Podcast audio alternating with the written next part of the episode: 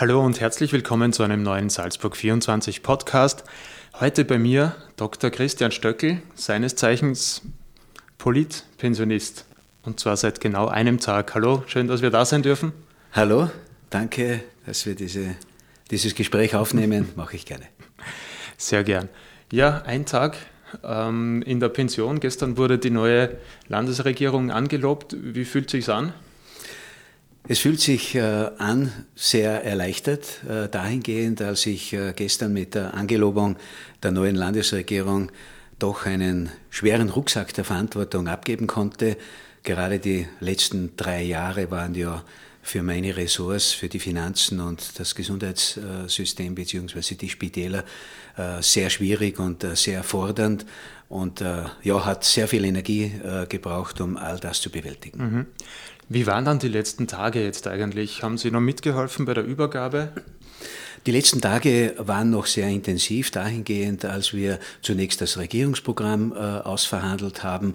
Äh, ich habe da in, den, in der Untergruppe für die Gesundheit und die Spitäler äh, und für die Finanzen die entsprechenden Vorarbeiten geleistet und auch äh, die, äh, teilweise äh, bei den Verhandlungen eben durch meine Anwesenheit dafür gesorgt, mhm. dass die Dinge, die mir ganz, ganz wichtig sind, eben auch im neuen Regierungsprogramm stehen.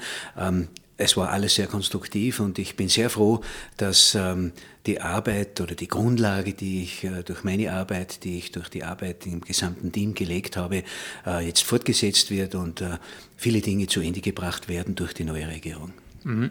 Welche Dinge waren Ihnen da besonders wichtig, die fortgesetzt werden sollten? Einerseits ist es mir ganz wichtig, dass äh, die Finanzen äh, im Land weiterhin äh, in Ordnung gehalten werden, dass die Finanzen stabil gehalten werden, mhm. möglichst ähm, auch weiterhin Schulden abgebaut werden, aber doch die Investitionen, die notwendig sind, getätigt werden. Das ist das eine. Und das andere ist, dass unser Gesundheitssystem weiter gut aufrechterhalten bleibt, dass dass äh, die Spitäler gut versorgt äh, sind, äh, finanziell gut ausgestaltet sind. Insgesamt, insbesondere auch, dass die Gesundheitsversorgung in allen Regionen weiterhin gut sichergestellt wird. Und da haben wir viele Maßnahmen gesetzt und auch im Regierungsprogramm festgeschrieben, dass viele Maßnahmen weiter umgesetzt werden und neue errichtet werden. Es gab ja viel Diskussionen um diese Koalition. Sie haben selber gerade gesagt, Sie waren dabei, auch bei den Verhandlungen. Ähm, was glauben Sie, wie es jetzt äh, weitergeht und können Sie auch die Proteste vielleicht verstehen? Ja, ich war bei den großen Gruppen oder in der großen Gruppe bei den großen Verhandlungen nicht mehr dabei, sondern nur in der Untergruppe meiner Ressorts, in den Untergruppen. Ähm, aber ich habe natürlich äh, durch äh, meine Anwesenheit äh, im Vorstand und im Präsidium der ÖVP alles hautnah nicht nur mitbekommen, sondern habe mich natürlich auch eingebracht. Ja, die, das Wahlergebnis ähm, war so, dass wir nicht viel Wahl gehabt haben von der äh, ÖVP-Seite aus, weil eine Dreierkoalition äh, ist sich nicht mehr ausgegangen, äh, wie wir sie in den letzten zehn Jahren hatten. Ähm, die, das Angebot des Landeshauptmannes habe ich für sehr, sehr positiv äh, gehalten, nämlich eine Allianz für Salzburg äh, zu gründen und zu machen, weil da eine große Chance drinnen gewesen wäre, nämlich genau die Chance, dass wir wegkommen äh, von diesem ewigen äh, Streiten und äh, von diesem ewigen, ähm, ja, einer gegen den anderen und dieses gegenseitige äh, Vorwerfen äh, in der Politik und, und wie gesagt, der Streit in der Politik, das will die Bevölkerung nicht, zu Recht nicht. Die Bevölkerung will, dass wir arbeiten. Wir wollen es eigentlich auch. Aber wenn halt die Partner das nicht wollen, dann tut man sich schwer, äh, entsprechend äh, diese Arbeit auch umzusetzen. Und leider ähm, hat die SPÖ nicht wirklich gewusst, was sie will. Einerseits äh, hat es geheißen, ähm, der AK-Präsident übernimmt äh, die Führung äh, in der SPÖ, dann hat es wieder geheißen, äh, der Herr Ecker bleibt und ja, es war einfach derartig instabil und die wollten dann einfach nicht in diese Allianz eintreten. Schade, dass sie sich geweigert haben, wirklich konstruktiv zu arbeiten. sie machen halt lieber Oppositionspolitik, ist leichter und ähm, so haben wir in der ÖVP eben dann beschlossen, eine schwarz-blaue Koalition zu gründen.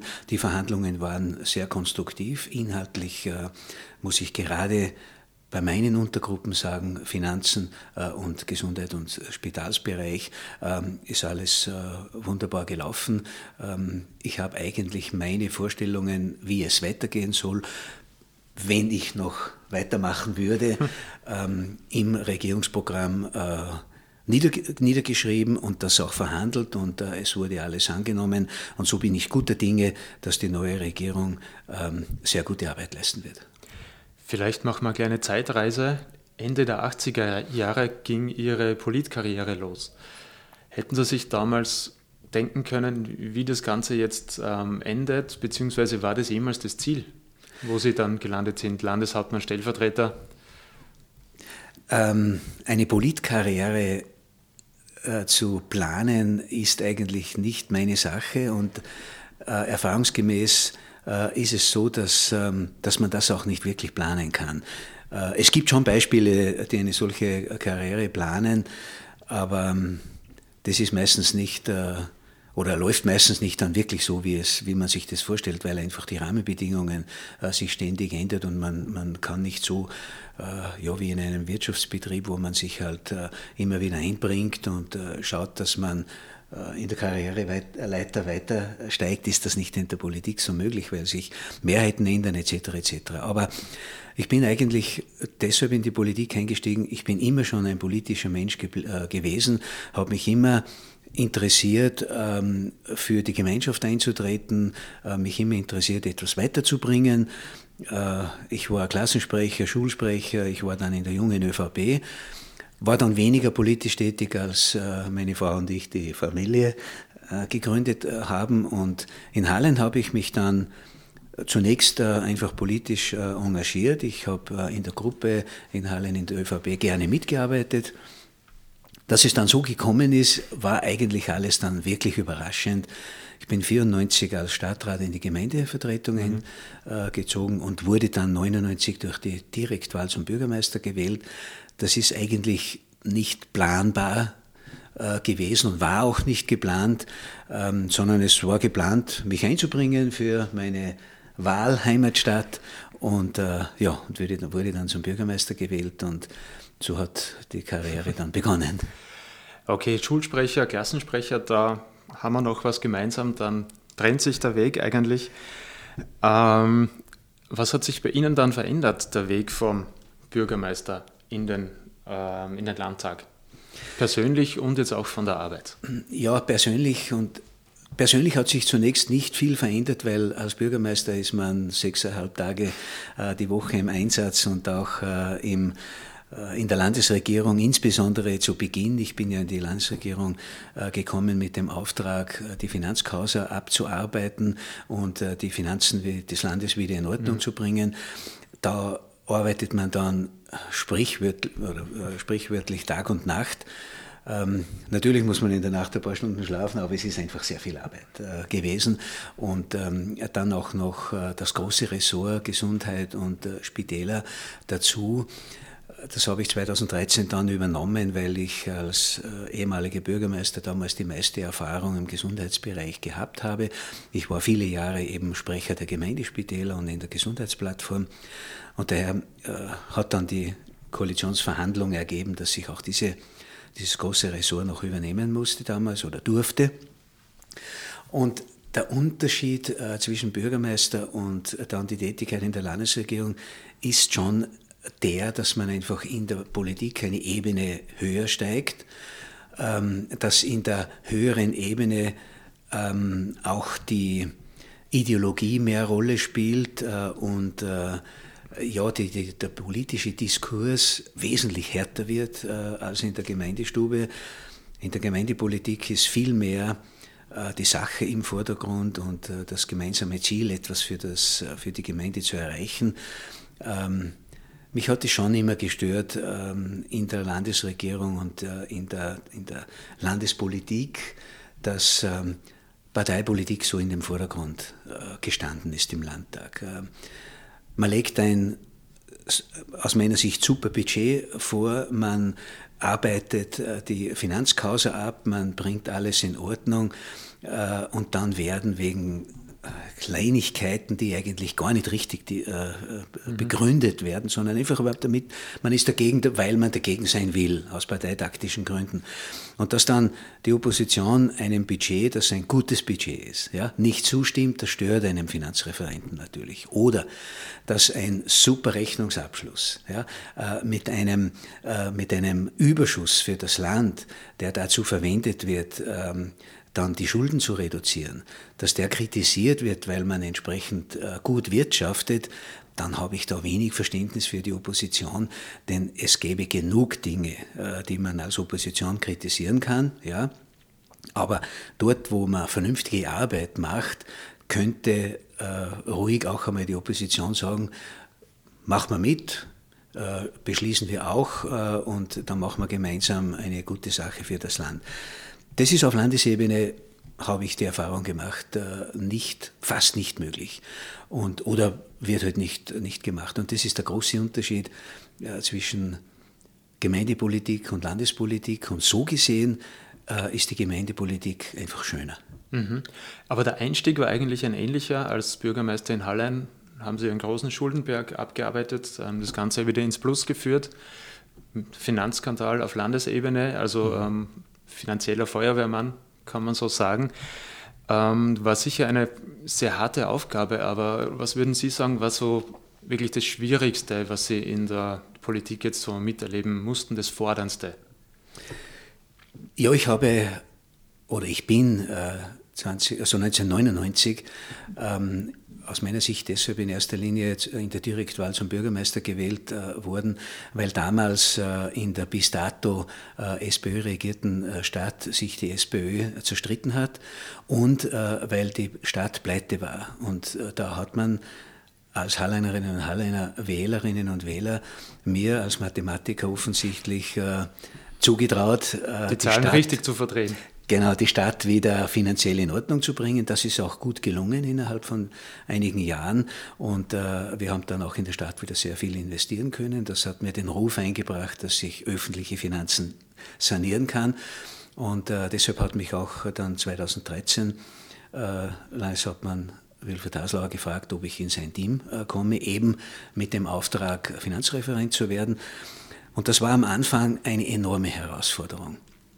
Eine enorme Herausforderung deshalb, weil ich den politischen Auftrag gehabt habe, eben die äh, Finanzkausa zu bewältigen und äh, ja, die Finanzen wieder in Ordnung zu bringen. Andererseits aber nicht wirklich eine funktionierende Abteilung gehabt habe.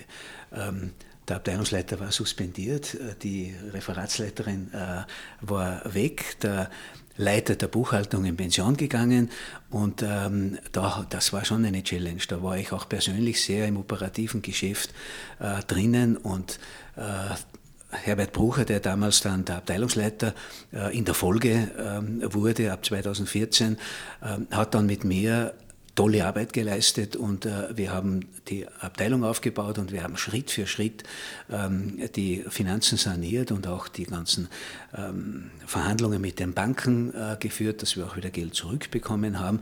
Ähm, wir haben uns haben damals ähm, Studentinnen und Studenten enorm gute Arbeit äh, geleistet, weil da haben wir Juristinnen, also angehende Juristinnen und Juristen, Mathematiker, ähm, und auch äh, Wirtschaftsstudenten gehabt, die die Knochenarbeit nämlich geleistet haben äh, in den Sommerferien. Einige haben äh, nebenbei auch das ganze Jahr gearbeitet, nämlich dieses Chaos, dieses Chaos, das wir vorgefunden haben, dahingehend aufzuarbeiten, dass wir jedes Geschäft jetzt endlich von A bis Z danach verfolgen konnten. Und, und da war ja keine Ordnung da. Das ist alles äh, in irgendwelchen Ordnern äh, verstreut gewesen, alle diese Spekulationsgeschäfte, und die haben wir einmal ordnen müssen. Mhm. Und da hat es auch immer wieder Rückfragen mit den äh, betroffenen Banken geben müssen. Und so gesehen war das eine Heidenarbeit. Diese Knochenarbeit wurde sehr gut aufbereitet und dann äh, eben von Expertinnen und Experten. Wir haben natürlich da auch Experten zukaufen müssen, selbstverständlich. Mhm. Ähm, und durch unsere Arbeit, äh, die wir dann in der Abteilung allmählich aufgebaut haben, ähm, gemacht haben. Und das war ja eine Challenge nicht nur für die Finanzabteilung, sondern eigentlich für alle Abteilungen weil wir in allen Abteilungen äh, eben die entsprechenden Kontrollmechanismen äh, ausgebaut haben, äh, die internen Kontrollen äh, eben entsprechend äh, neu organisiert haben, verstärkt haben, damit eben so etwas nicht mehr vorkommen kann. Und da waren alle Abteilungen äh, gefordert, hier mitzuarbeiten. Wenn wir noch einmal zurückblicken auf Ihr, ganze, Ihr ganzes Politleben, gibt es irgendwas, wo Sie sagen, das würde ich jetzt anders machen? Ja, das ist ähm, jetzt schwierig, weil in der Politik ist es oft so, dass man dass man gar nicht so viel oder dass man sehr häufig aufgrund der Rahmenbedingungen äh, gewisse Handlungen setzen äh, muss und oft ähm, in der Situation, in der man sich äh, da gerade befindet, äh, ist es oft schwierig, äh, überhaupt äh, den, den, die Weichen anders zu stellen. Ähm, in meiner gesamten Karriere Politkarriere war es so nicht, dass wir von, eigentlich von einer Krise in die andere gekommen sind. Äh, in Hallein äh, eben die Finanzkrise, die ich zu bewältigen hatte. Es sind dann viele Jahre äh, gewesen, wo die Arbeit wunderbar war, weil wir finanziell und wirtschaftlich einen Höhenflug gemacht haben.